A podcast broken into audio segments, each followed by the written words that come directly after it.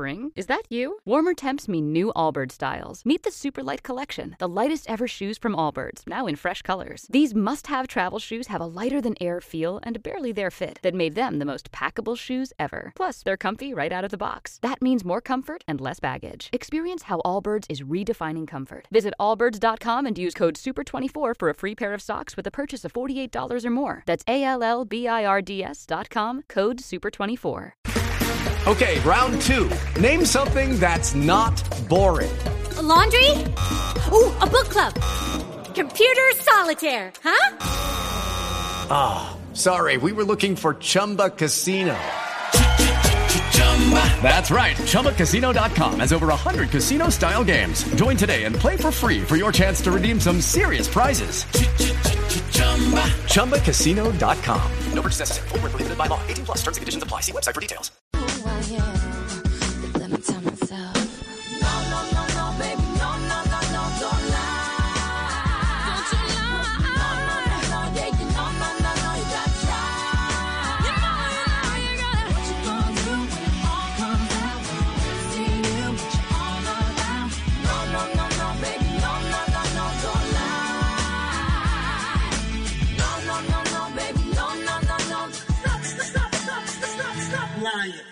Blue Música, los éxitos de todos los tiempos en Blue Radio y BlueRadio.com.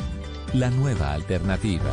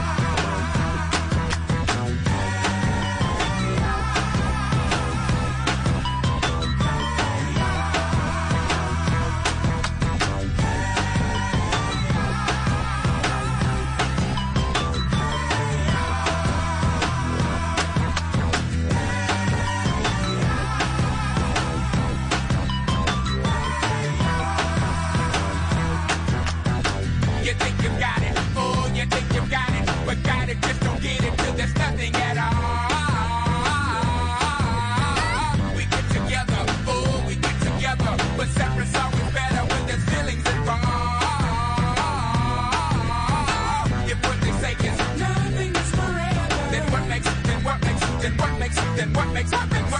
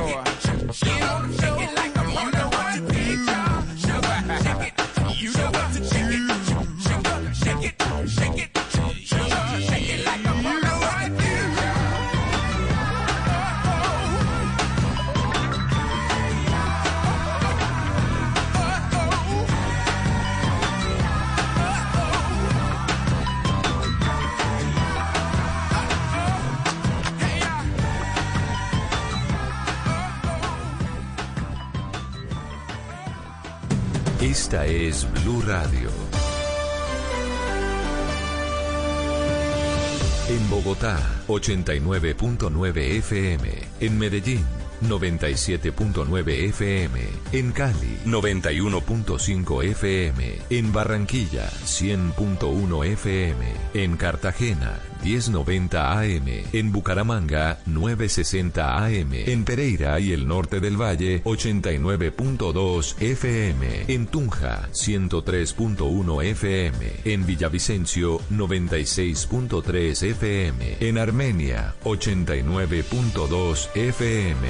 En Norte de Santander, 97.7 FM.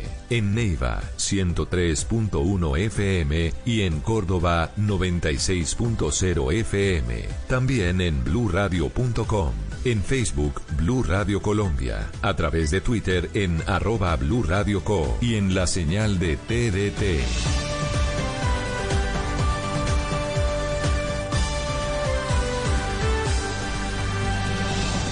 Blue Radio, la nueva alternativa. A continuación, el espacio de reflexión dominical en Blue Radio. Un momento para escuchar declaraciones de fe con el pastor César Castellanos.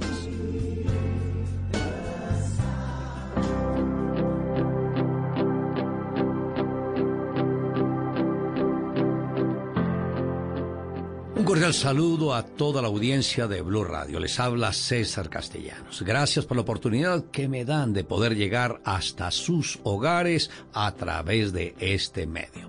Bueno, muchas personas tal vez no saben quién fue Abraham, pero él llegó a ser el padre de la fe. La relación que él tuvo con Dios fue tan tremenda que Dios lo bendijo en sus generaciones. Todas las naciones de la tierra llegaron a ser bendecidas por él. Pero ¿cómo hace uno para poder tener esa relación como la obtuvo este patriarca, que es conocido como el patriarca de la fe? Bueno, les invito a que estén en sintonía de este programa y van a poder entender cuál fue su secreto.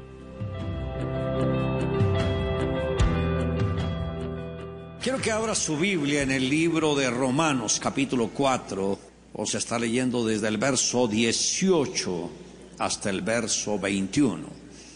Y dice, Él creyó en esperanza contra esperanza, para llegar a ser padre de muchas gentes, conforme a lo que se le había dicho, así será tu descendencia. Y no se debilitó en la fe al considerar su cuerpo, que estaba ya casi como muerto, siendo de casi 100 años, o la esterilidad de la matriz de Sara. Tampoco dudó por incredulidad de la promesa de Dios, sino que se fortaleció en la fe, dando gloria a Dios, plenamente convencido de que era también poderoso para hacer todo lo que había prometido. Yo me gustaría tratar sobre el tema conociendo al Dios de Abraham. Como sabemos, Abraham se constituyó en el padre de la fe. Y Dios no se la puso fácil a Abraham. Cuando Dios lo llamó, él era un jovencito de tan solo 75 años de edad, bien jovencito. ¿Y qué le dijo? Imagínese, una persona de esa edad ya se amolda a su tierra, quiere disfrutar sus últimos años con su familia, no quiere moverse donde está. Y Dios le dice, Abraham, tú piensas que todo está terminando y te digo, hasta ahora todo comienza. Y le dijo, vas a dejar tu casa, vas a dejar tu tierra, vas a dejar tu familia, vas a dejar tu círculo de influencias. Vean, esa era una lucha terrible para Abraham. Cualquier persona ya mayor, él no quiere que lo muevan de su lugar. ¿Cuántos testimonios conozco de personas que los padres viven en el campo, los traen a la ciudad y viven extrañando su tierra. ¿Y para qué me trae acá? Aquí no hay nada. Yo extraño las vaquitas, las ovejitas, extraño esto, aquello. Y Dios le dice a Abraham, sal de tu tierra. Era un esfuerzo. Sal de tu parentela, era un esfuerzo. Sal de tu familia. Recuerdo que mi suegro, a él no le gustaban los Estados Unidos. Él menospreciaba a los americanos. Ay, esos gringos que se la dan de... Y eso que todavía no sabía de Trump. Y cuando va a Estados Unidos, significó soltar la tierra, pero cuando pisa allá, le dice a Claudia, de aquí yo no me devuelvo. Y si me quedo ilegal es por culpa suya. Y no quiso volver. Y cuando se enfermó, dijo, quiero que me sepulten acá. Y quiero que mis nietos nazcan acá. O sea, pudo ver otro panorama. Se dio cuenta que los gringos no era lo que los medios decían de ellos. Porque algunas personas hablan mal de lo que no conocen. Pero a él le costó, porque él amaba su tierra. Pero cuando vio algo mejor, se le fue el encanto. Y Dios le dice a Abraham, suelta tu tierra, la soltó. Suelta tu parentela, la soltó. Ve a la casa, que ve a la tierra que yo te mostraré. Todo lo soltó, obedeció. Pero cuando salió, imagínese, su esposa Sara era una jovencita de tan solo 65 años, casi una niña. Pero a esa edad se conservaba muy bien. Se conservaba tan bien que hasta los reyes le echaron el ojo. Y cuando había, Abraham vio el peligro, le dijo, ojo, la quisieron reyes tomar como esposa, porque era una sardinita de 65, pero bien cuidada. Soltó la tierra, soltó la parentela, soltó la familia, y Eva le dice, eh, y Sara le dice, Abraham, ¿y a dónde vamos? Y Abraham le dice, pues hacia adelante. ¿Cuál es el plan? Adelante lo sabemos. ¿Cuál es el mapa? Adelante lo sabemos. Pero ¿a dónde nos dirigimos? Hacia adelante. No tenía un plan, no tenía una meta, no tenía nada. El Señor simplemente le dijo, sal de tu tierra, de tu parentela y de la casa de tus padres y ve a la tierra que yo te mostraré. ¿Qué era lo que tenía Abraham? ¿Cuál era su mapa? Promesa. Haré de ti una nación grande. Te bendeciré, engrandeceré tu nombre y serás bendición. Bendeciré a los que te bendijeren y a los que te maldijeren, maldeciré. Y serán benditas en ti todas las familias de la tierra. Abraham se fue con la promesa. Note el poder que hace la promesa. Cuando nosotros tenemos una promesa, esa misma promesa es la que nos va a guardar, es la que nos va a proteger, es la que nos va a dirigir. La misma promesa nos va a guardar de cualquier mal. Los años pasaron y Abraham no veía el cumplimiento de la promesa. Cuando se incomodó, le dijo al Señor, Señor, yo no quiero que mi criado sea el que me herede. Yo quiero que un hijo mío, de mis entrañas, sea el que me herede. Y el Señor le dice, sal de tu tienda, mira las estrellas, cuéntalas, si las puedes contar. Y le dijo, así será tu descendencia, tan numerosa como las estrellas del cielo, que no se podrán contar. Si alguno puede contar las estrellas, podrá contar tu descendencia. Ahora, el cielo en el Medio Oriente se muestra mucho más claro. Cuando estaba viajando de California, Filipinas. Salí a las 11 de la noche y después de 18 horas de vuelo, llegué como a las 5 de la mañana, todo el tiempo de noche. O sea, tomé dos noches seguidas en el avión. Pero levanté la cortina de la ventana y pude contemplar el cielo estrellado, no había nubes, porque estamos encima de las nubes. Y me di cuenta las estrellas. Y yo pensaba, yo creo que así fue cuando Dios le dijo a Abraham, cuenta las estrellas. Se veían las estrellas, se veían los luceros, se veían una estrella pegada a la otra, eran tan numerosas que prácticamente es imposible a la vista humana contar el número de las estrellas. Y el Señor le dice a Abraham, si alguien puede contar las estrellas, podrá contar la descendencia. Ahora, todo lo que pasó en Abraham, es importante que lo entiendan, todo lo que pasó en Abraham puede pasar en nosotros, porque somos descendientes de Abraham. Pablo cuando escribe a los Gálatas dijo, y si vosotros ciertamente sois de Cristo, linaje de Abraham sois. O sea que las mismas bendiciones que Dios dio a Abraham nos cobijan también a nosotros. Esas bendiciones son para nuestras vidas. Con esto no le estoy diciendo que se vaya a ir de la casa o que vaya a dejar la tierrita. No, no, que espere el tiempo de Dios, que se deje guiar por Dios, que Dios no falla absolutamente en nada. Abraham conoció a Dios en varias facetas y una de las maneras como lo conoció fue como el Dios altísimo, el Elión.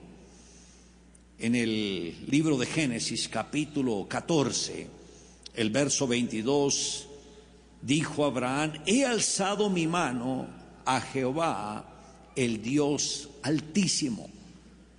Y esto se lo dijo al rey de Sodoma, después de que recuperó los bienes, y ahí estaba su sobrino Lob, todo el dinero, los, los bienes que él tenía, los bienes de Abraham, los bienes del rey de Sodoma, y él le devolvió al rey de Sodoma todo. Y el rey de Sodoma le dijo, no, no, quédate con esto. Y Abraham le dijo, no, he alzado mi mano al Dios altísimo. Ahí conoció a Dios como el Dios altísimo, el Elión, que de lo tuyo no tomaré ni un hilo, ni una correa, nada de lo tuyo, para que el día de mañana tú no vayas a decir, yo enriquecí a Abraham. Imagínese lo que hubiese ocurrido si Abraham toma lo que el rey de Sodoma le había ofrecido. Recuerde, rey de Sodoma, la tierra de los sodomitas, del homosexualismo, de la ideología de género. Si llega a tomar algo de ellos, el rey de Sodoma habría dicho, si ves, nosotros bendecimos y prosperamos a esos que tanto hablan de la fe. Pero Abraham no aceptó nada de ellos, porque nuestro Dios es suficiente para bendecirnos en todas las áreas. ¿Qué significa conocer al Dios Altísimo? Salomón en el libro de Eclesiastés, en el capítulo 5, el verso 8, dijo, porque sobre el alto vigila otro más alto y uno más alto está sobre ellos. A algunos se les olvida que el que pone gobernantes en la tierra es Dios. Y muchos gobernantes quieren abrirse en espacio a los codazos, haciendo trampas, haciendo engaños, montando calumnias para apoderarse del poder. Se podrán burlar de las personas, pero tenlo por seguro, no se podrán burlar de Dios, porque Dios les pedirá cuentas a cada uno de ellos. Cuando haya dudas Busquemos a Dios. Abraham conoció al Señor como el Shaddai. A los casi 100 años, 99 años de edad, el Señor se le revela y le dice, yo soy el Shaddai. En la Reina Valera dice el Dios Todopoderoso, pero en el idioma hebreo dice el Shaddai, y es una palabra compuesta. Él significa todopoderoso y Shaddai viene de la raíz Shad, que significa pecho, refiriéndose al pecho materno. En otras palabras, Dios le estaba diciendo a Abraham, Abraham, eres un hombre de 99 años, pero hay un vacío en tus emociones, un vacío que dejaron tus padres. Tu padre fue lleno de imposibilidades, pero yo soy el Dios que todo lo puede, yo soy el Dios todopoderoso. Tu madre no te nutrió como debería ser correcto, pero yo soy el Dios que amamanta, el Dios que suple, el Dios que provee. Y conoció a Dios como Dios paternal y Dios maternal. Cuando conoce a Dios en esta dimensión, todos los vacíos emocionales que él tenía fueron llenados. Y luego el Señor le dice, y estableceré, dijo, anda delante de mí, sé perfecto. Si se llenan los vacíos emocionales, podremos andar delante de Dios en perfección. Y dice, y estableceré mi pacto entre mí y ti y tu descendencia después de ti. Y ahí fue cuando se fortaleció el pacto entre Abraham y su descendencia. Y al año estaban abrazando a su hijo Isaac. El hijo de la promesa vino.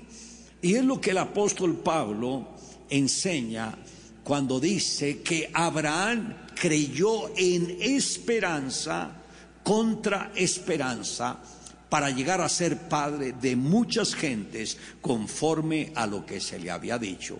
Así será tu descendencia.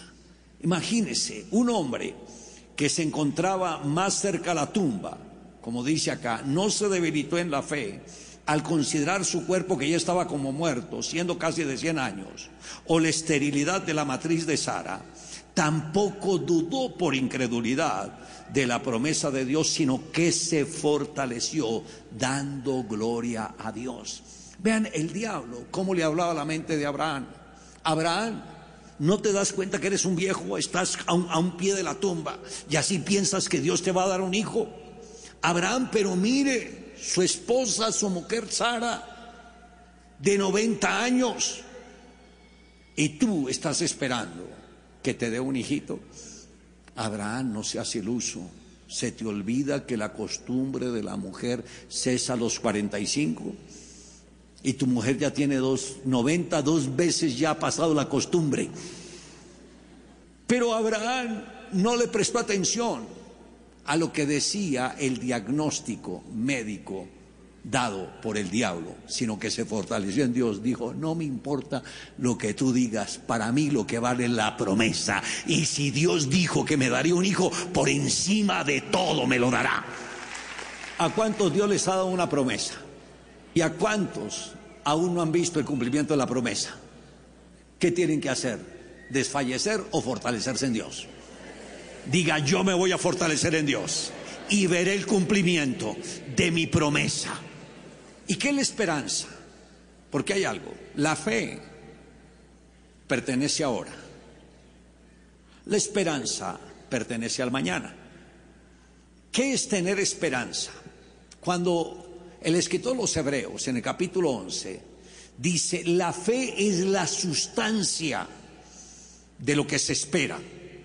Y dice, creyó en esperanza contra esperanza. Esta esperanza significa la lógica, las circunstancias. Esta esperanza le hablaba acá al oído y le decía, pero no tienes dinero, ¿cómo vas a levantar una empresa? No tienes quien te patrocine, ¿cómo vas a levantar una empresa? Es una esperanza que lucha con argumentos. Pero este hombre le responde y le dice, no acepto nada de lo que tú me digas, porque Dios me dio la promesa y Él cumple lo que me ha prometido. Sara quería tener un hijo Y la esperanza negativa le decía, viejita Sara, ni te hagas ilusiones. Pero Abraham le dijo, cállate que mi mujer no es vieja, es joven, tiene fuerzas, la fuerza de una joven, y me dará a luz un hijo. Y venció. ¿Ha encontrado situaciones similares? Yo creo que sí. Pero ahí es para que se mantenga firme en la fe. No se debilitó en la fe al considerar su cuerpo ya como muerto. Imagínese, esa esperanza que se subió acá, le hablaba a él al oído y le dice, abuelito, abuelito Abraham, ¿no te das cuenta que ya estás con un pie en la tumba? No tienes aliento ni de caminar, ¿cómo vas a decir que Dios te va a dar un hijo? Y Abraham le dice, te callas, porque estoy fuerte con la fuerza de Dios en mi vida y Dios cumplirá lo que me ha prometido. Y dice, tampoco dudó, porque luego de esa esperanza negativa le llega la duda, le golpea la puerta y Abraham dice, ¿quién es? Pues ¿quién va a ser la duda? ¿Y qué quiere? No, decirte que lo que estás haciendo está mal. ¿Cómo así? Abraham, no te hagas ilusiones. Estás viejito, Abraham, reconoce. Y le golpea, y le golpea, y le golpea. Y Abraham no aceptó la duda. Imagínense, una mujer de 45 años, soltera, quiere casarse y todos los días alguien le golpea la puerta. ¿Quién es? La duda. Tengo un mensaje para ti. Te quiero decir que ningún hombre está interesado en ti. Ellos quieren jovencitas y tú ya pasaste de esa edad. ¡Oh! Frito el pollo. Tengo una propuesta. Hay un trabajito para que vista santos. ¿Qué qué? ¿Y qué es eso? Bueno, en otras palabras, no servirás para ser casada. Dedícate a otras cosas. Y la mujer de fe que dice, ah, cuando Dios da una promesa, no importa la edad, Él cumple la promesa. Y yo sé que Dios cumplirá lo que me ha prometido. Amén. ¿Cuántos necesitan un milagro? ¿Y cuántos saben que hoy es el día del milagro? Diga, hoy es el día de mi milagro. Hoy es el día de mi milagro. Hoy es el día de mi milagro. Hoy tú vas a conquistar el milagro. Diga, hoy voy a conquistar mi milagro. Hoy voy a conquistar mi milagro. Dilo más fuerte, hoy voy a conquistar mi milagro. Bueno, yo creo que Dios ha hablado a su corazón y que lo más importante para relacionarnos con Dios es la fe. Y como lo dice la palabra, que el que no tiene fe tiene que pedírsela. Y se la debemos pedir a Dios con todo el corazón. Puedes repetir conmigo esta oración. Señor Jesús, sé que tu palabra dice que la fe viene por el oír y el oír por tu palabra. Ayúdame, Señor, a estar más conectado contigo y con lo que tú nos enseñaste a través de la Biblia. Ayúdame a disponer a diario el tiempo necesario para mantener ese contacto con tu palabra. Gracias por la guía que tú me estás dando día a día. Te amo Dios en Cristo Jesús. Amén. Y bueno, a todos ustedes, gracias y espero que estén en sintonía de Blue Radio y que tengan un día súper especial. Que Dios le bendiga y Dios le guarde. Yo seré padre de naciones, tocaré a mis generaciones. Yo seré padre de naciones, tocaré a mis generaciones.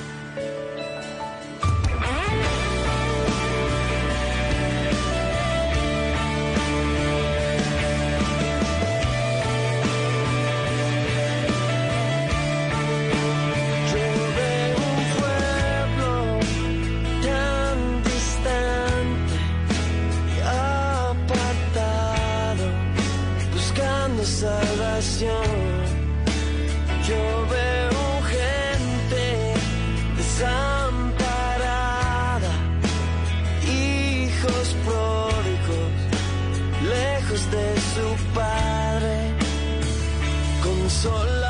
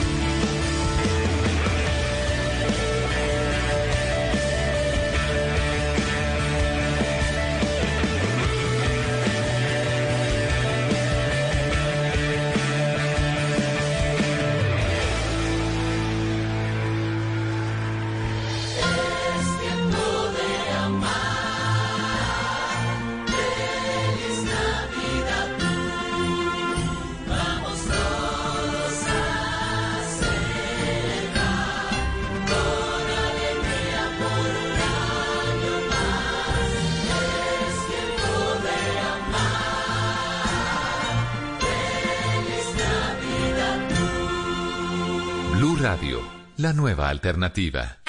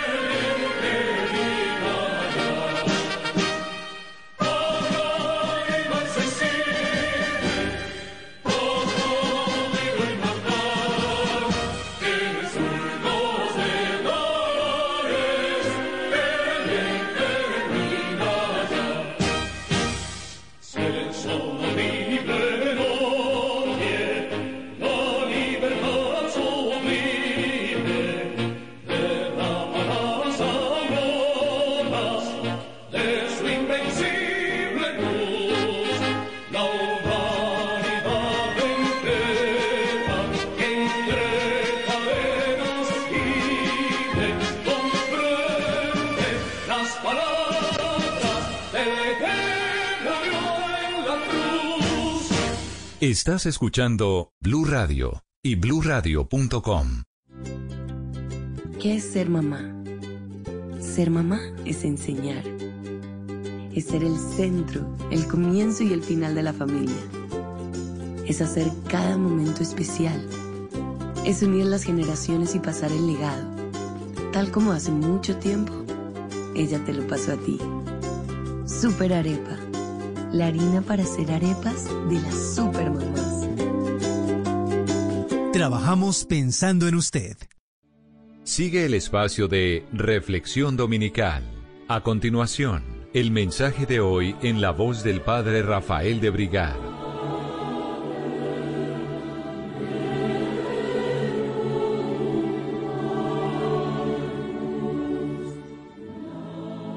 Muy buenos días amigos de Blue Radio, me complace estar de nuevo con ustedes en esta mañana del domingo 22 de noviembre, fiesta de Cristo Rey, una fiesta muy bonita, la fiesta de la parroquia que yo tengo a mi cargo ahora aquí en Bogotá, en una iglesia magnífica, con multitudes de personas y de servicios, Cristo nuestro Rey.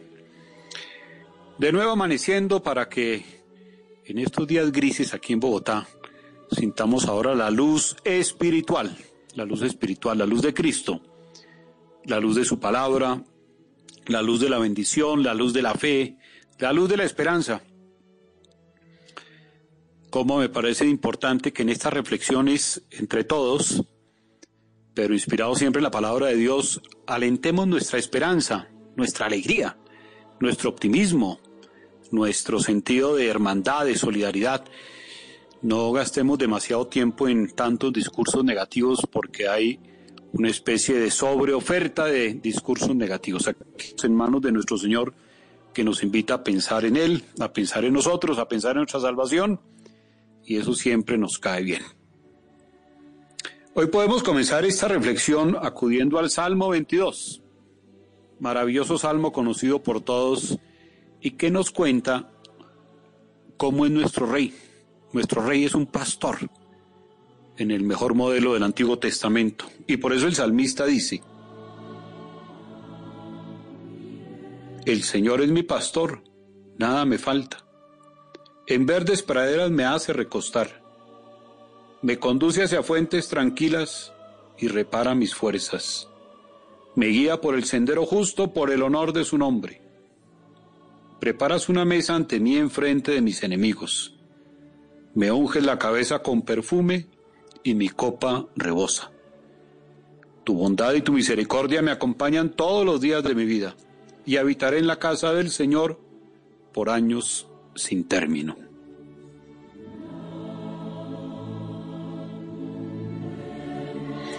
Este salmo es una maravilla porque como que le recuerda a uno, le refresca, le hace ver cada vez con más claridad que el pastor de mi vida, de nuestra vida, es Dios y nada nos falta.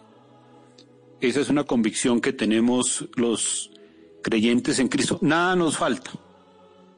No es que nada nos pase, nos pasa de todo, pero nada nos falta en cada momento de la vida.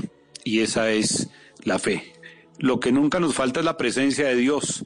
Y quien tiene a Dios, pues lo tiene todo. Continuamos leyendo el Evangelio de San Mateo que nos ha ido llevando por unas páginas muy bonitas que nos han hecho pensar de alguna manera qué estamos haciendo con nuestra vida, qué estamos haciendo con nuestra vida, si la hemos atendido bien, si hemos llevado la luz encendida, si hemos sido buenos administradores de nuestros talentos, estamos como haciendo un balance frente a Dios nuestro Señor. Y tenemos hoy para finalizar el capítulo 25 de los versículos 31-45, otra manera que yo diría es otro gran criterio que nuestro Señor nos presenta para hacer la evaluación de nuestra vida ante Él y ante nosotros mismos. Mateo 25, 31, 45 dice lo siguiente.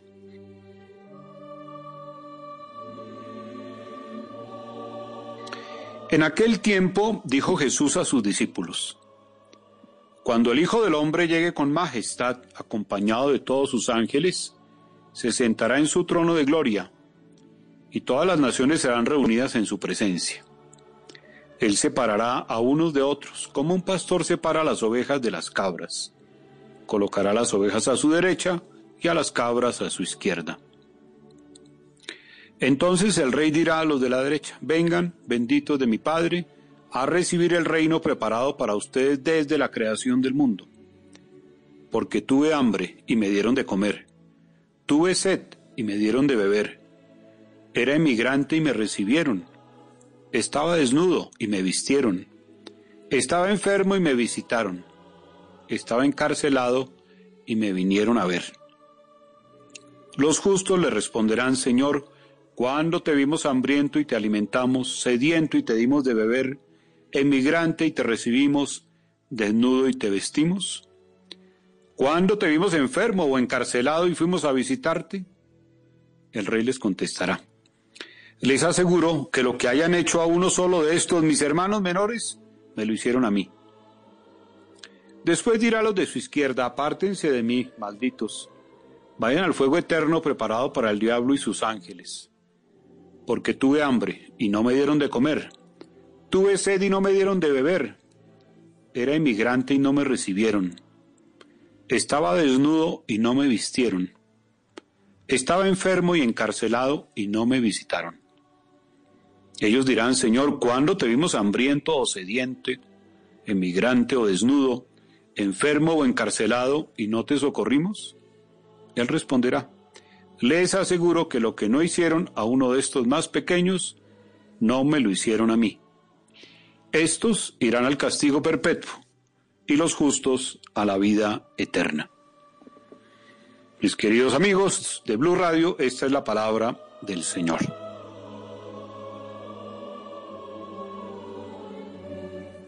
Les decía hace un momento que este texto de San Mateo no diría un criterio, sino el criterio a través del cual el cristiano puede motivar, definir, evaluar su vida.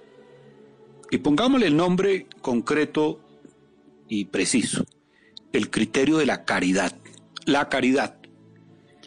La caridad no entendida como un momento de dar una pequeña limosna o de hacer un pequeño favor, sino la caridad como el modo de estar y pasar por el mundo. Alguna vez les decía, ¿qué es un cristiano? Es un ser amoroso. Hagamos un matiz aquí. ¿Qué es un cristiano? Un ser caritativo. No digo un ser que hace obras de caridad, también. Es un ser cuya esencia es vivir en caridad. Judy was boring. Hello. Then Judy discovered ChumbaCasino.com. It's my little escape. Now Judy's the life of the party. Oh, baby, Mama's bringing home the bacon. Whoa, take it easy, Judy. The Chumba life is for everybody. So go to ChumbaCasino.com and play over 100 casino style games. Join today and play for free for your chance to redeem some serious prizes. ChumbaCasino.com. No purchase necessary. Void where prohibited by law. 18 plus terms and conditions apply. See website for details. Lucky Land Casino asking people what's the weirdest place you've gotten lucky? Lucky? In line at the deli, I guess? Aha, in my dentist's office. More than once, actually. Do I have to say? Yes, you do. In the car before my kids' PTA meeting. Really? Yes. Excuse me, what's the weirdest place you've gotten lucky? I never win and tell. Well, there you have it. You can get lucky anywhere playing at LuckyLandSlots.com. Play for free right now. Are you feeling lucky? No purchase necessary. Void where prohibited by law. 18 plus. Terms and conditions apply. See website for details. Cómo vivió Jesucristo. Y la caridad en su sentido más profundo y amplio es esa capacidad de amar siempre. With Lucky landslots, you can get lucky just about anywhere. Dearly beloved, we are gathered here today to. Has anyone seen the bride and groom? Sorry, sorry, we're here. We were getting lucky in the limo and we lost track of time. No, Lucky Land Casino, with cash prizes that add up quicker than a guest registry. In that case, I pronounce you lucky.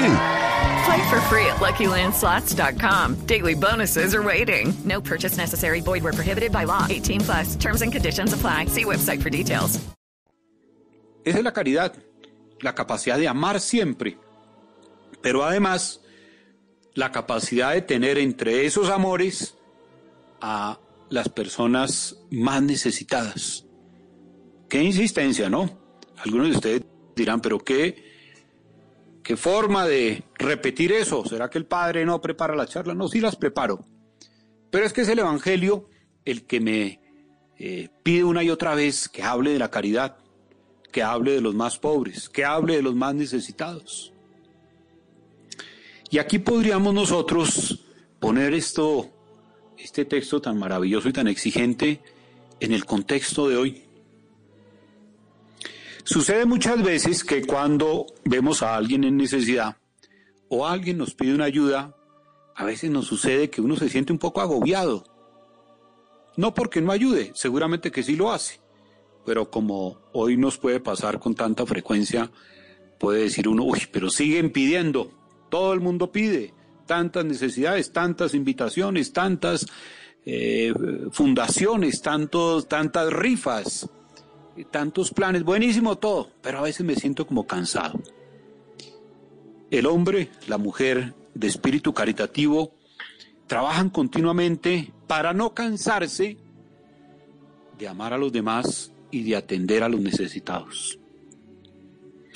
Y me parece que el Evangelio de San Mateo en boca de Jesús nos hace ver varias cosas, nos hace ver el horizonte amplio de cómo se concreta la caridad, cómo se hace real y práctico el amor cristiano, cómo se convierte en obras, en acciones concretas, lo que pide el Evangelio. Y creo que es importante volver a repetir una parte del texto porque ese horizonte de solidaridad con los demás es muy amplio, es muy amplio. Hago esta observación porque a veces se nos puede venir a la cabeza la idea de que todo es dinero.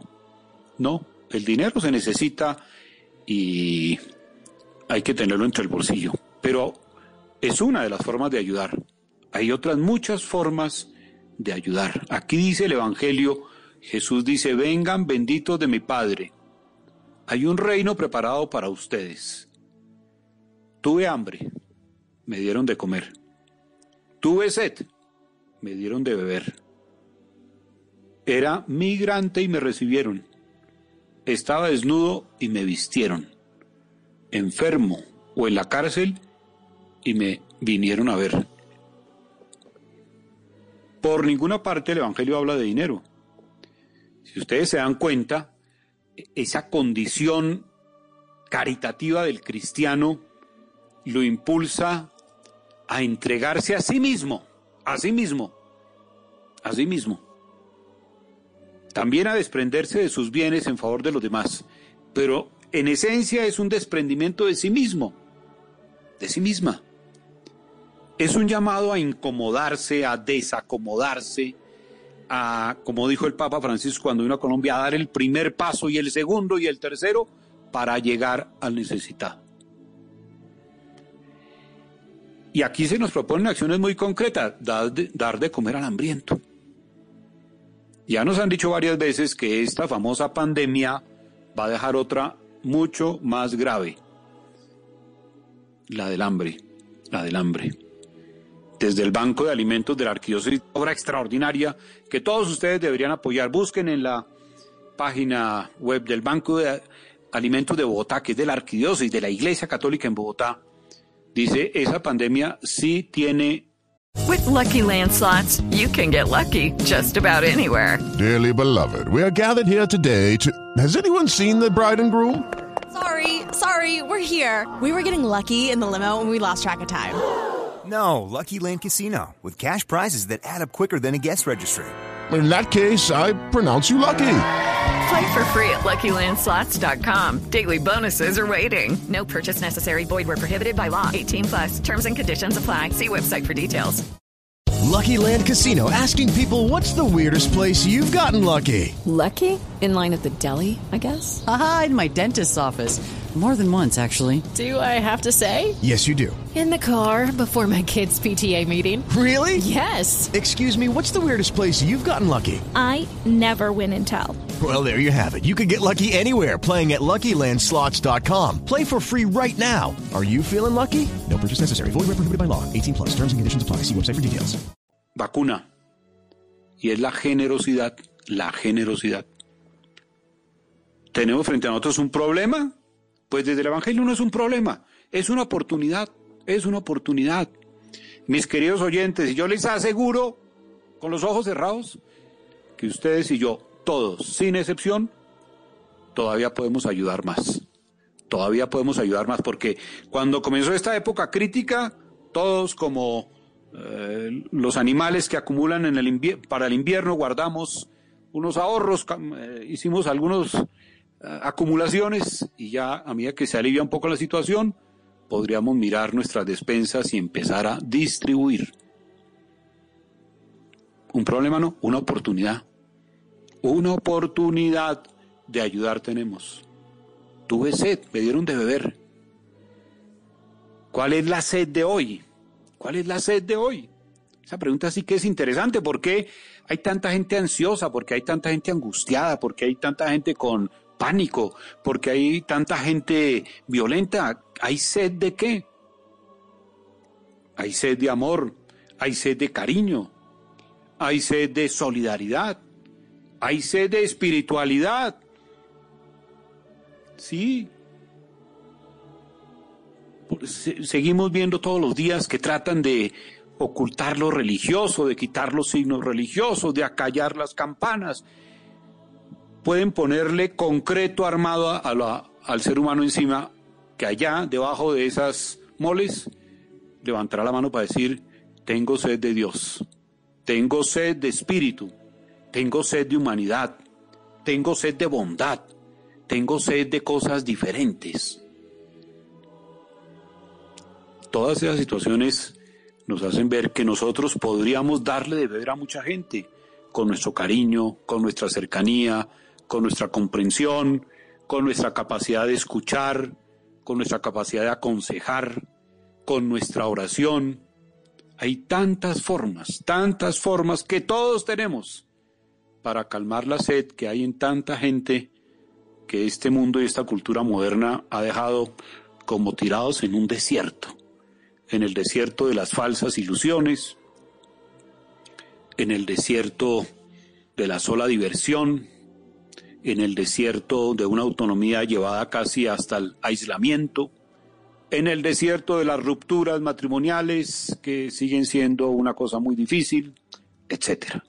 Hay mucha gente sedienta porque está pasando desiertos en su vida y todos nosotros podríamos hacer como lo hizo Jesús, aliviar su sed.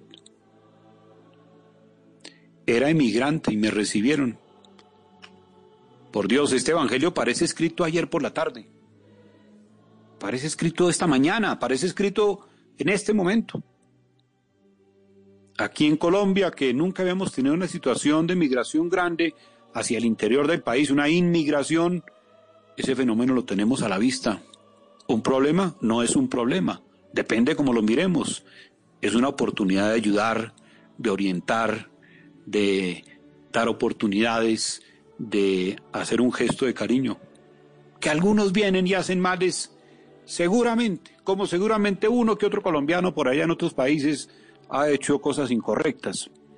Pero no seamos jueces con la gente que está más necesitada. Mírelos en la calle a tantos migrantes, gente que se ve que está aguantando hambre. Flacos, flacos, flacos. Con unos niños raquíticos. Eh, Esas imágenes no son para que nos volvamos unos jueces implacables. Nadie está pidiendo un juicio. Lo que nos pide el Evangelio es hacer algo por ellos. En la medida de nuestras posibilidades. Que no puedo ayudar sino a uno o a dos o a una familia. Una situación angustiosa menos. No es un problema, es una oportunidad.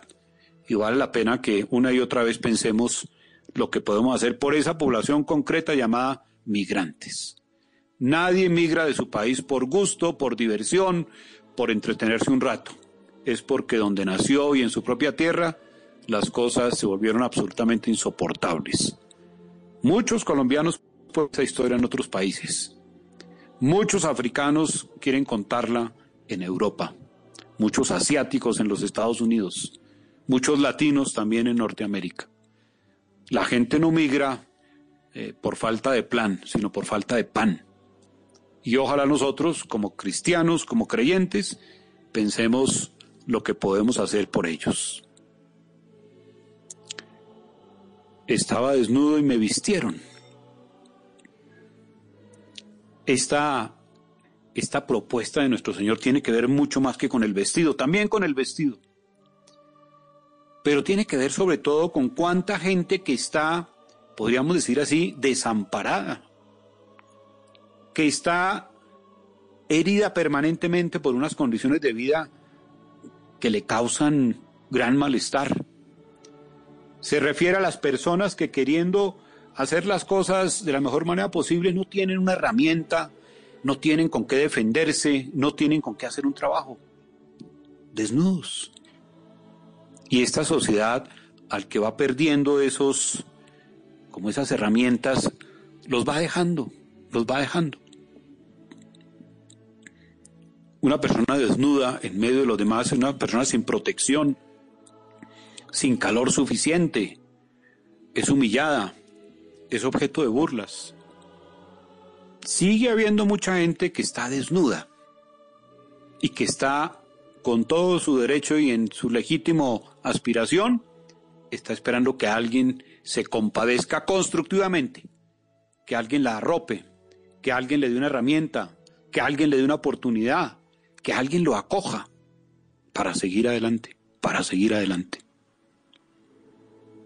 Fíjense ustedes que esto que estamos leyendo y que viene por allá ambientado desde las bienaventuranzas, quisiera eh, que nosotros no nos volviéramos duros de corazón, no tuviéramos un corazón de piedra, sino que nos gocemos y aspiremos siempre a tener un corazón que es capaz de conmoverse, que nuestras entrañas se conmuevan ante las necesidades de los demás.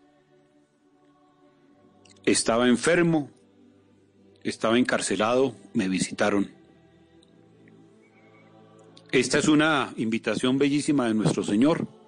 Imaginémonos que vamos en nuestra rutina diaria, sea que vamos para el trabajo, para la universidad, para la casa, y se nos ocurre, voy a detenerme aquí en este apartamento donde vive mi amigo, mi pariente, mi conocido, que está enfermo, que hace tiempo no visito, que está ya muy mayor y no puede salir a una ciudad donde caminar es toda una odisea, donde la inseguridad crea muchos temores. Voy a detenerme. No pasa nada si hoy llego un poco más tarde a mi casa.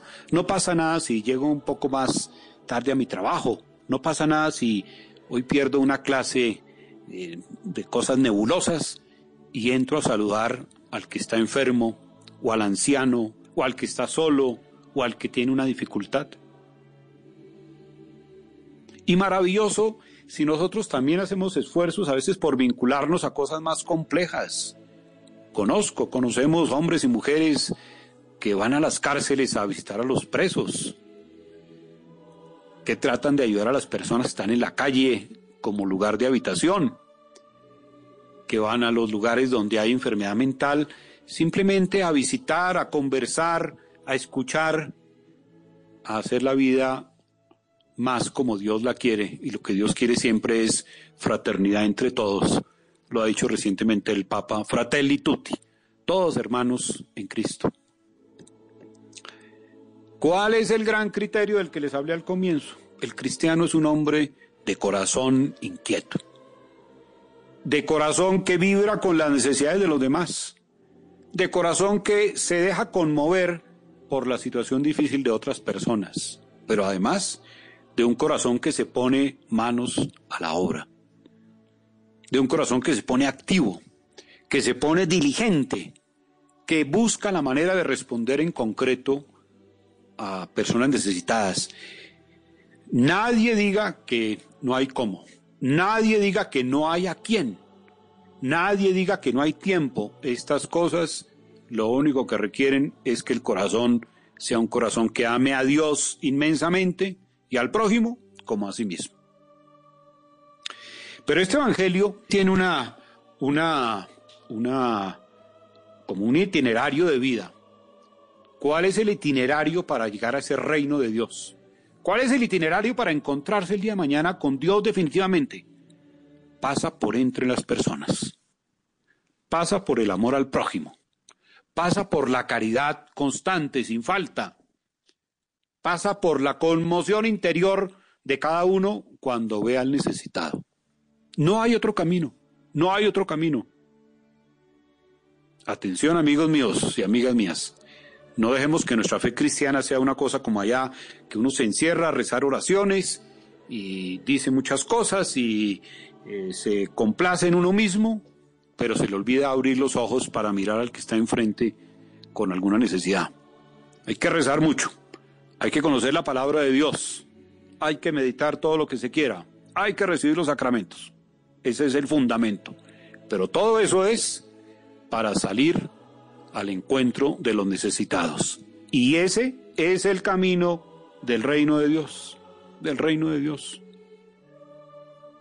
Y al final de este relato, nuestro Señor es severo, ¿no? Dice, lo que no hicieron a uno de estos más pequeños, no me lo hicieron a mí, irán al castigo perpetuo. Habíamos oído recientemente cuando se habló de la parábola de las vírgenes necias que llegaron allá y les dijeron, no las conocemos. Oigan, mis queridos oyentes, imagínense ustedes esa tragedia, llegando uno al cielo ilusionado, y allá se encuentre con el querido San Pedro y le diga, no te conozco, no te conozco. Qué miedo, qué horror, qué cosa tan difícil. No pensemos en eso, aunque de vez en cuando da la pena hacerse esa imagen para que uno no se duerma en la caridad, no se duerma en, en un corazón duro, uno no se convierta en un ser como sin entrañas, no dejar que eso suceda. Los invito pues, mis queridos amigos, a vivir este Evangelio y a pensar con, con cierta ilusión, si estamos en situaciones difíciles, podríamos convertirlas en oportunidades. O tal vez son oportunidades que nos pone nuestro Señor para que vayamos al encuentro de Él, porque es de Él, en quienes están más necesitados. Vean ustedes que nuestro Señor no deja de darnos oportunidades de encontrarlo, de crecer en la fe y de hacer concreta nuestra fe. Que no sea una cantidad de palabras como las que yo digo, sino que sean acciones concretas que van a hacer feliz a las personas. Y eso de una forma constante, no ocasional. Ojalá todos tengamos bajo nuestro amparo espiritual, material, económico, lo que se quiera, a personas necesitadas para que para ellas también salga el sol de la alegría y el sol de la esperanza. Mis queridos amigos, me alegra haber estado con ustedes. Que Dios, que es Padre, que es Hijo y Espíritu, los bendiga, los ampare, los cuide de todo peligro, les conserve la salud y que nos conceda encontrarnos dentro de ocho días. Hasta entonces, si Dios nos lo permite.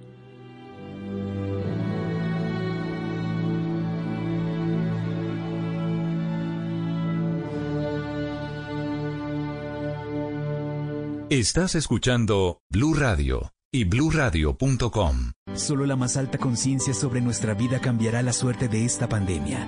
Agradecemos a cada uno de nuestros clientes por ser esos aliados estratégicos que siempre han estado allí.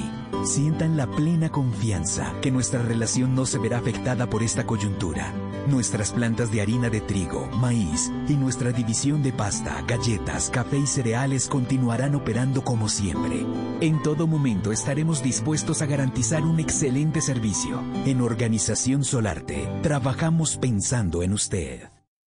Continúa nuestra reflexión dominical con el mensaje del pastor Andrés Corson. Que no falte la fe. La fe viene por oír, oír la palabra de Dios. Refrigerio su voz. Que no falte la fe. La fe viene por oír, oír la palabra de Dios.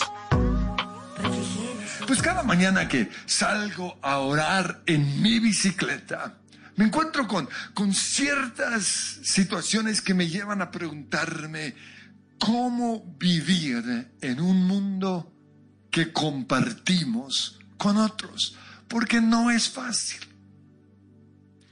Por ejemplo, allí en mi barrio, vivo en un barrio residencial, algunas motos y algunos carros para, para evitar tres semáforos se meten por nuestro barrio. Y eso está bien. El único problema es que a veces se van en contravía y el otro problema es que van a unas velocidades terribles. Y me pregunto, ¿cómo vivir en un mundo que comparto con otros? También me encuentro por ahí cada mañana con un muchacho fumando marihuana y el olor es terrible. Pero compartimos este mundo con personas así. También encuentro o encontré recientemente en una casa de un vecino que él estaba arreglando y le estaba quedando muy, muy bonita la casa, pero de repente encontré un aviso suspensión. Le suspendieron la obra. Pobrecito. Y yo sé lo que es eso. También en mi casa recuerdo que había un árbol cayéndose sobre la casa y ya estaba dañando la estructura, la, la, la, el desagüe del agua de lluvia. Y por eso pues tocó tumbarla, pero me fui a hacer los trámites porque uno tiene que pedir permiso para tumbar un árbol aunque esté en, en nuestra casa. Y pasó más de un año y nada que sale la licencia. Ya cuando eh, sale la licencia, ¿ya para qué? No, el pobre vecino se murió. ¿Por qué? Porque se le cayó el árbol encima de la casa. Entonces, ante esas demoras, uno pregunta, ¿cómo vivir en un mundo que compartimos con otros? A veces cuando llego a mi casa en mi bicicleta, descubro que, ay, la llanta tiene popó de perro y me toca limpiarlo. Y eso es, o sea, eso no cae fácil. Y todo porque un vecino no cumplió con una norma de que hay que recoger el, el popó del perro. Pero peor todavía es cuando salgo de la casa de, de mi hija y, y piso. Porque hay un vecino que ya lo tengo identificado, mi querido amigo, tiene un Golden Retriever divino, pero deja unos bollos de este tamaño. Ahí al frente de la casa de mi hija. ¿Cómo vivir en un mundo que compartimos con otros? Oh, ¿Qué día fui al supermercado y, estaba de afán y busqué la, fila más corta y ahí estaba haciendo fila cuando la, la señora que está pagando en la caja, cuando ya estaba a punto de pagar, se acuerda que tenía que llevar unas arepas y va a buscar las arepas y, ahí estamos como cinco en la fila esperando a que la señora encuentre sus benditas arepas. Y viene la pregunta, ¿cómo vivir en un mundo que compartimos con otros? A veces cuando voy en mi bicicleta viene un carro y el Señor no respeta el Padre porque creen que una bicicleta no tiene derecho de estar en la villa. Y ya en muchas ocasiones casi que me han atropellado precisamente por esto. O cómo vivir con personas que tienen ideas políticas diferentes a las nuestras. ¿Cómo vivir en un mundo que compartimos con otros? Pues lo primero es lo siguiente, y para, para esto lo quiero ilustrar con, con nuestra canción. Soy vasija de barro. Y aunque estoy quebrado, tu luz brilla en mí. Somos seres humanos. Somos vasijas de barro. Y eso quiere decir que ante muchas injusticias, eh, o ante el egoísmo de otros, nos vamos a enojar. Pero a pesar de nuestra humanidad, a pesar de ser vasijas de barro, la luz del Señor debe brillar en nuestras vidas. Eso es lo que Jesús dijo en Mateo 5:16. Hagan brillar su luz delante de todos para que ellos puedan ver las buenas obras de ustedes y alaben al Padre que está en el cielo. Lo siguiente que tenemos que hacer es creer que la Biblia es la palabra de Dios. Y por lo tanto, la Biblia es el manual que rige todo lo que hacemos y nuestra manera de pensar. La Biblia. Y esto lo digo porque todo lo que voy a seguir diciendo está basado en lo que dice la Biblia. Pero si yo no creo lo que dice la Biblia, pues no hay nada que hacer. En tercer lugar, nosotros tenemos que entender que Dios hizo al ser humano totalmente libre. Y no solo eso, nos entregó a nosotros el control sobre el mundo. Lo que dice el Salmo 8, versículo 6. Lo pusiste a cargo de todo lo que creaste y sometiste todas las cosas bajo su autoridad. Fuimos nosotros y también la gente que elegimos para que dirigiera nuestras naciones, los que establecimos tanto la cultura como las leyes que rigen el mundo. Y no podemos pensar que un gobernante, un simple ser humano, va a solucionar nuestros problemas. ¿Por qué? Porque el ser humano es malo por naturaleza. Somos egoístas. Y además, tanto el poder como el dinero corrompe.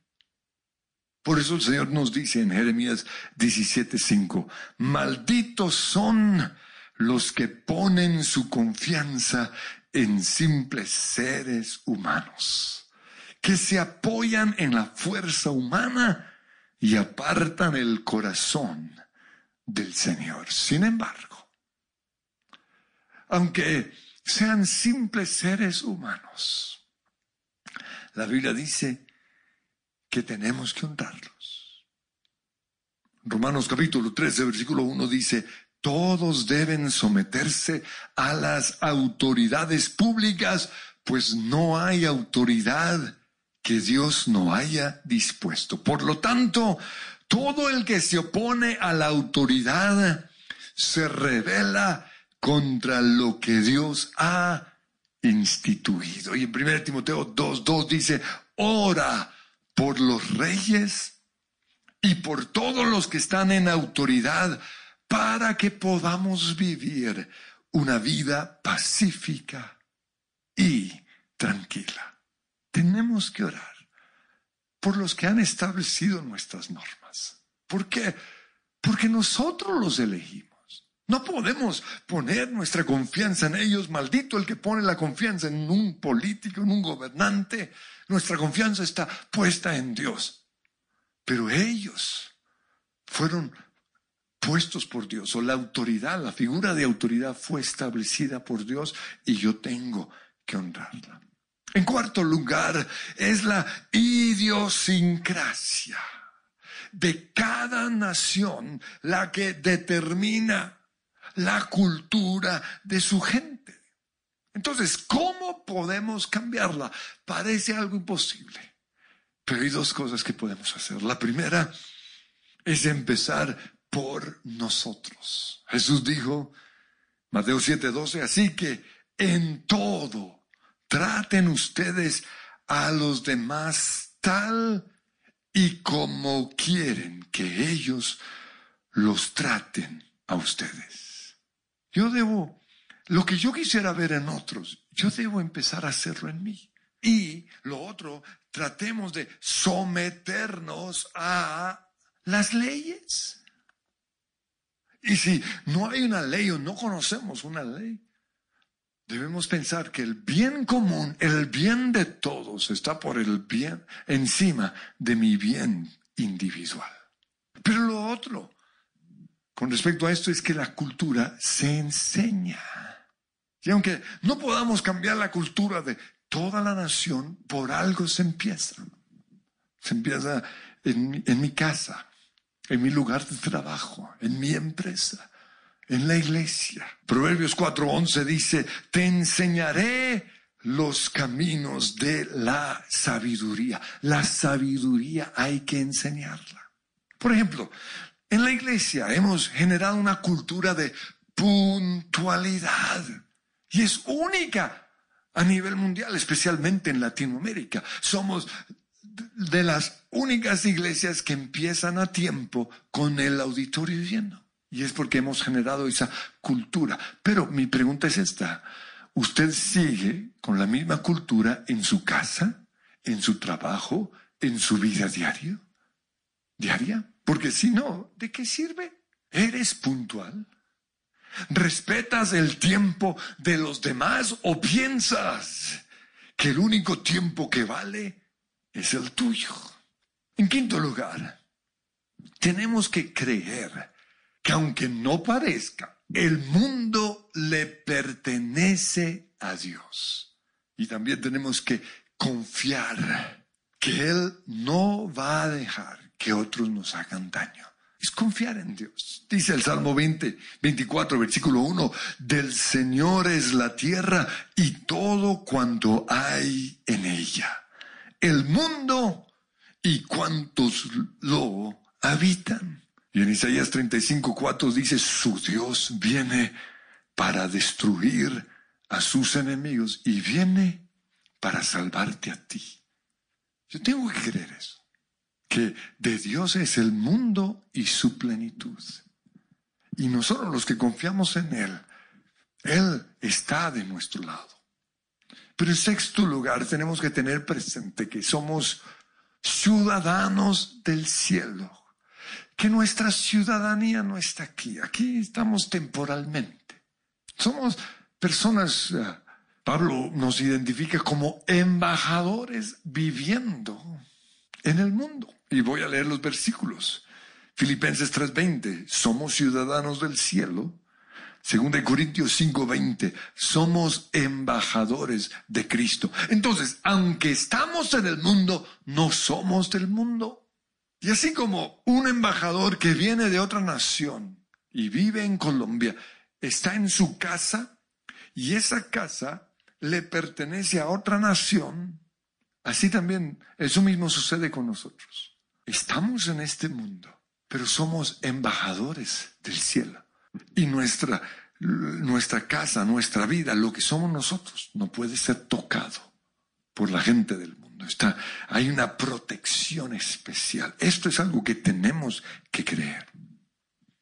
Pero en séptimo lugar, nosotros tenemos que conocer las leyes de nuestra nación. Y aunque no estemos de acuerdo con todas, la Biblia dice que tenemos que someternos a ellas. Esto es supremamente importante, conocer las leyes. Porque si no, vamos a cometer errores o nos van a engatusar. Yo recuerdo que políticos venían y decían, no, yo le puedo ayudar a, violar la ley. No, no se puede violar la ley. Yo tengo que conocer las leyes de mi ciudad, de mi nación. Yo tengo que saber qué se puede hacer y qué no se puede hacer. En Colombia también, por si no lo sabes, se maneja y se camina por el lado derecho. En Australia se camina y se maneja por el lado izquierdo. Cuando uno llega allá, comienza a tropezar con todo el mundo porque, porque son leyes que están aunque uno no las conozca. Sin embargo, hay personas acá que no las conocen y por eso van en el andén al lado equivocado. Son cosas muy sencillas que si las sabemos, vamos a tener más paz, aunque otros las violen. Nosotros solo nos revelamos a una ley cuando esa ley contradice lo que la Biblia dice. Eso fue lo que le pasó a, los discípulos en el libro de Hechos, capítulo 4, versículos 19. Les, di, les prohibieron rotundamente predicar acerca de Jesús. Y en ese momento ellos dijeron, obedeceremos a Dios antes que a los hombres. Pero en octavo lugar, cuando alguien nos exige algo, como lo que mi amiga me exige en las mañanas, a la ciclovía. Esa persona tiene que saber si eso que me está exigiendo es una ley. Ahora, como yo sé que lo que me está exigiendo no es una ley, yo simplemente le sonrío, yo la entiendo. Cada vez que la encuentro, hola vecina, Dios la bendiga. Yo, yo soy una luz en medio de la oscuridad, soy vasija de barro, pero trato de que la luz brille en mí. Pero yo sé la ley, yo sé, conozco mis derechos. Pero también, más importante que la ley, es entender el propósito detrás de la ley. Porque este fue el problema con los fariseos con respecto al día de reposo. Ellos no entendieron que el propósito de Dios con el darnos un día de descanso era que descansáramos. Su intención no era que nos volviéramos esclavos de ese día. Y, y, en eso se había convertido ese día para los fariseos. Pero Jesús entendía el propósito. Por eso él podía adaptarlo a la situación. Por eso lo vemos sanando a un enfermo en un día de reposo. Por eso él mismo dijo, si un burro se cae en un hueco en el día de reposo, hay que sacarlo, no lo vamos a dejar. No, no, hoy no puedo. No. Imagínense el marido en un hueco y no, hoy es domingo, no puedo. No, son las excepciones. Hay que entender el propósito o la intención de Dios detrás de una ley. Si una persona se enferma en el día de reposo, aunque es mi día de descanso, yo tengo que llevarlo al médico. Nosotros como iglesia entendemos muy bien el día de reposo y lo aplicamos. Pero muchos acá trabajamos precisamente el día domingo. Por esa razón hemos establecido para los que trabajamos acá el día lunes como nuestro día de descanso. Pero no solo eso, nos tocó adaptar otras circunstancias, en situaciones en nuestra vida. Por ejemplo, nuestros hijos, no podíamos estar con ellos en el día de reposo porque ellos estaban en el colegio. Por eso, en nuestro caso, los sacamos del colegio y ellos hicieron homeschool. De esa forma, tuvimos siempre el lunes como un tiempo en familia para descansar. Pero en este tiempo de la pandemia, no estamos trabajando el domingo. Por eso podemos descansar el día domingo y trabajar si es necesario el día lunes. Pero cuando uno entiende el propósito, uno no se amarga. Cuando tiene que vivir en un mundo que compartimos con otros.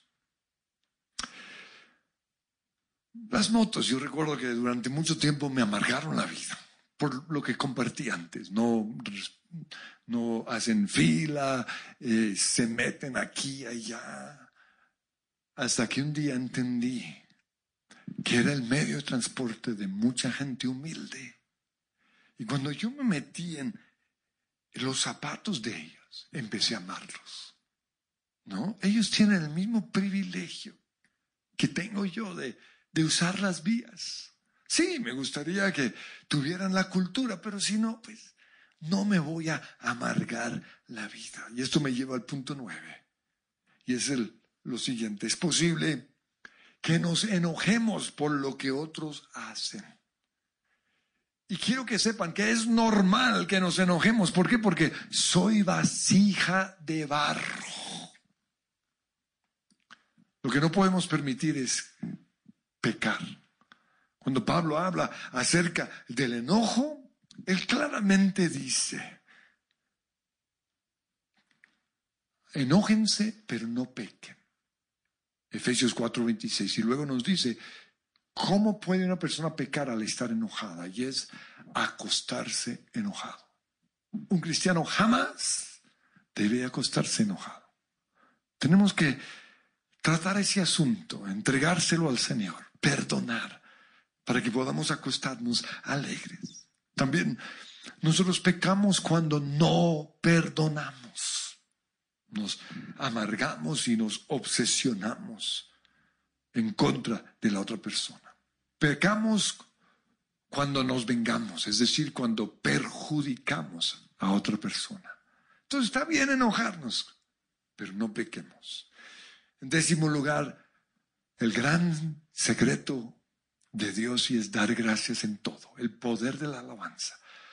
Si yo veo injusticias, si yo veo cosas a mi alrededor, si me molesta lo que otros hacen, lo, primero que debo hacer es simplemente, Señor, decirle al Señor, gracias por esta situación. Y lo último es morir a nuestros derechos. Sí, todos tenemos derechos.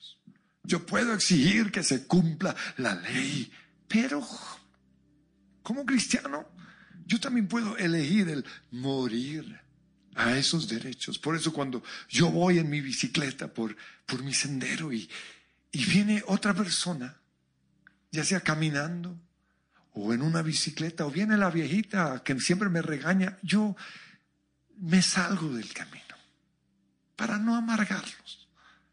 Prefiero ceder. Y lo hago porque yo sé que eso es lo que haría Jesús. Él dijo en Mateo 5:41, si alguien te obliga a llevarle la carga un kilómetro, llévasela dos. Y en Lucas 9:26 él dijo, si alguien te pega en una mejilla, vuélvele también la otra. Y en Mateo 5:5 dice, bienaventurados los mansos. Siempre que, que leo este versículo, recuerdo una imagen de dos cabras que se encontraron en un sendero angosto, ¿no? Eh, al borde de un gran abismo. Y cuando se encontraron, ninguno estaba dispuesto a ceder y comenzaron a, a pelearse entre ellos. Y ahí, ahí estuvieron un buen tiempo hasta que una, una de estas cabras razonó y pensó, si, si seguimos haciendo esto, nos vamos a caer las dos al abismo. Por eso esa cabra se inclinó, se tiró sobre el suelo y permitió que la otra pasara encima. Eso es lo que nosotros como cristianos tenemos que hacer. Pues quiero finalizar con algo más práctico y es esta pregunta. ¿Cómo vivir en una casa que compartimos con otros? Porque si es difícil vivir en este mundo, a veces es mucho más difícil vivir en una casa con alguien que es egoísta. O con una persona desordenada. O una persona que no ayuda en nada. O una persona que si no se hacen las cosas como él o como ella quiere, arma tremenda pataleta. ¿Cómo vivir en una casa que compartimos con otros? Pues cuando yo fui a estudiar a, Estados Unidos, viví ahí, con, me tocó vivir con, con, con dos compañeros. Y tengo dos experiencias. La primera sucedió en mi la habitación del GLT, GLT 604. El primer lugar fue, fueron unos buenos compañeros. Entré y el lugar totalmente impecable, todo en orden bonito. Cada uno tenía su escritorio, cada uno tenía su lugar para su ropa. Fue una experiencia muy agradable. En Cristo para las Naciones nosotros teníamos que dejar el lugar limpio una vez por semana. Los viernes pasaban y revisaban que la, la tina estuviese impecable, que no hubiese un solo pelo, que, que el piso, el tapete, todo limpio para obligarnos a ser limpios. Durante ese primer semestre pasé siempre, siempre pasamos gracias a que a mis compañeros de cuarto. Pero en el segundo semestre me tocó en la habitación 312 con dos compañeros desordenados, egoístas, que no ayudaban. Y, con esta experiencia, yo vi lo que yo no quería que fuera mi casa. Desorden, suciedad, egoísmo, injusticia. Solo uno tenía privilegios, solo uno de ellos tenía todo el cuarto para él, los otros todos estamos ahí arrinconados. Y por culpa de esa persona, nos tocó hacer un work detail, ese era el castigo. Dos horas de trabajo, casi todas las semanas, por culpa de ese hombre. Pues esas dos experiencias me llevaron a pensar en cómo quería que fuera mi casa. Yo quería que fuera como esa primera casa, esa primera habitación, no como la segunda. Pues Jesús dijo, así que en todo, Mateo 7:12, traten ustedes a los demás tal y como quieren que ellos los traten a ustedes. Si yo quiero que mi familia sea ordenada, yo tengo que ser ordenado. Si le voy a exigir algo a mis hijos o a mi esposa, ellos también tienen el derecho de exigirme a mí. Si yo tengo privilegios, todos en casa debemos tener los mismos privilegios. Y esto lo digo porque algunos creen que el papá o la mamá son los reyes de la casa, pero no es así en el reino de Dios. En el reino de Dios, toda la familia tenemos privilegios y toda la familia tenemos responsabilidades. Por eso vuelvo a leer Mateo 7:12. Así que en todo traten ustedes a los demás tal y como quieren que ellos los traten a ustedes. Ha venido tu luz y la gloria de Dios ha nacido sobre mí. Soy vasija de barro y aunque estoy quebrado, tu luz brilla en mí. Mi alfarero, tú me hiciste hechura, soy de tus manos.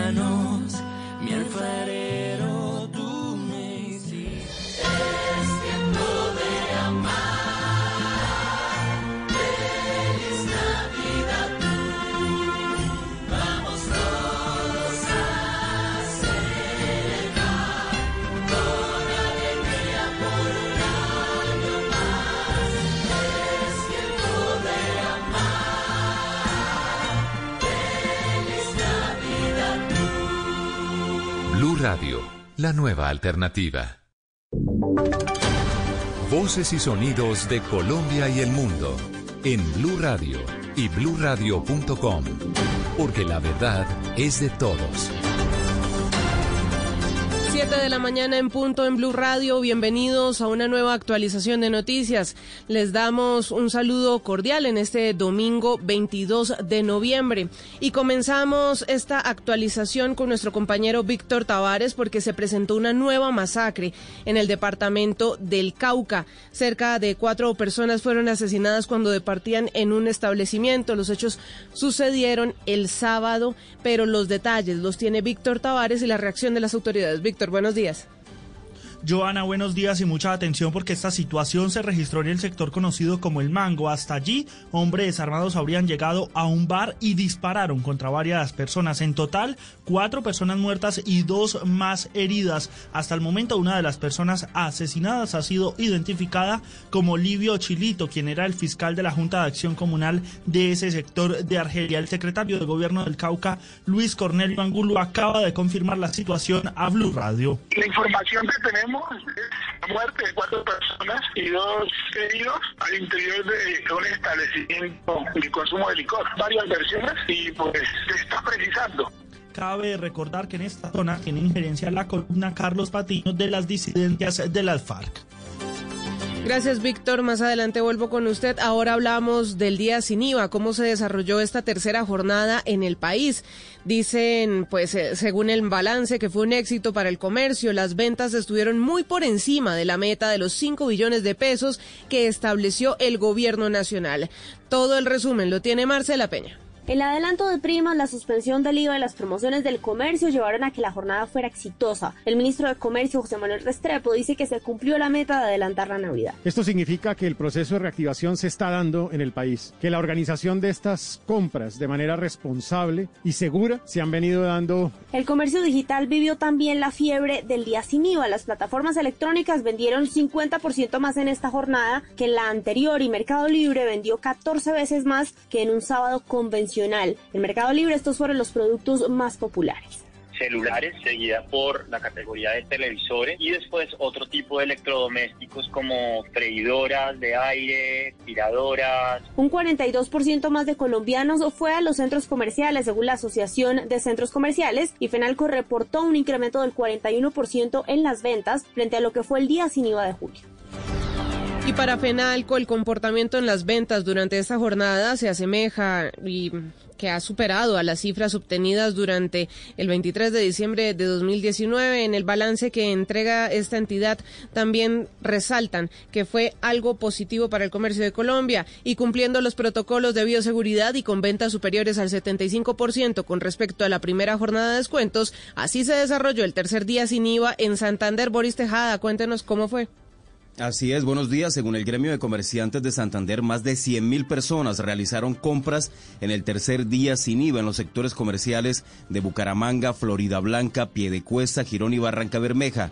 La Cámara de Comercio de Bucaramanga y su sección electrónica reportó un crecimiento de ventas del 41% frente a un fin de semana normal. Miguel Moreno, alcalde de Florida Blanca. Muy especialmente hoy nos encontramos en el costo. Ustedes recordarán las situaciones que se presentaron durante el primer día sin IVA, pero hoy con todos los protocolos de bioseguridad y garantizando las mejores condiciones, le estamos brindando el mejor servicio a toda la comunidad florideña y en general Los bienes que más se vendieron en los centros comerciales de Santander fueron elementos deportivos, juguetes, juegos, vestuario, útiles escolares, electrodomésticos, computadores y equipos de comunicación. Gracias Boris y de nuevo saludo a Víctor Tavares porque también este día sin IVA se vivió con intensidad en el Valle del Cauca. ¿Cuál es el balance que entregan pues los entes de control sobre lo que se desarrolló el sábado, Víctor? Joana, pues mire, la mayoría de los almacenes de cadena y centros comerciales tenían horario extendido, pero a muchos las prendas de vestir y la juguetería se les agotó más temprano, por lo que debieron cerrar antes. La jornada en la ciudad, según las autoridades, fue positiva. No se registraron aglomeraciones o desórdenes. Carlos Rojas, el secretario de Seguridad de Cali. Las ventas han sido muy grandes, que les ha tocado incluso ya suspender algunos servicios porque ha sido mucha gente la que llegó a adquirir sus productos. Ese hecho nos alegra mucho, ese objetivo de activar el mercado, la compra de bienes y servicios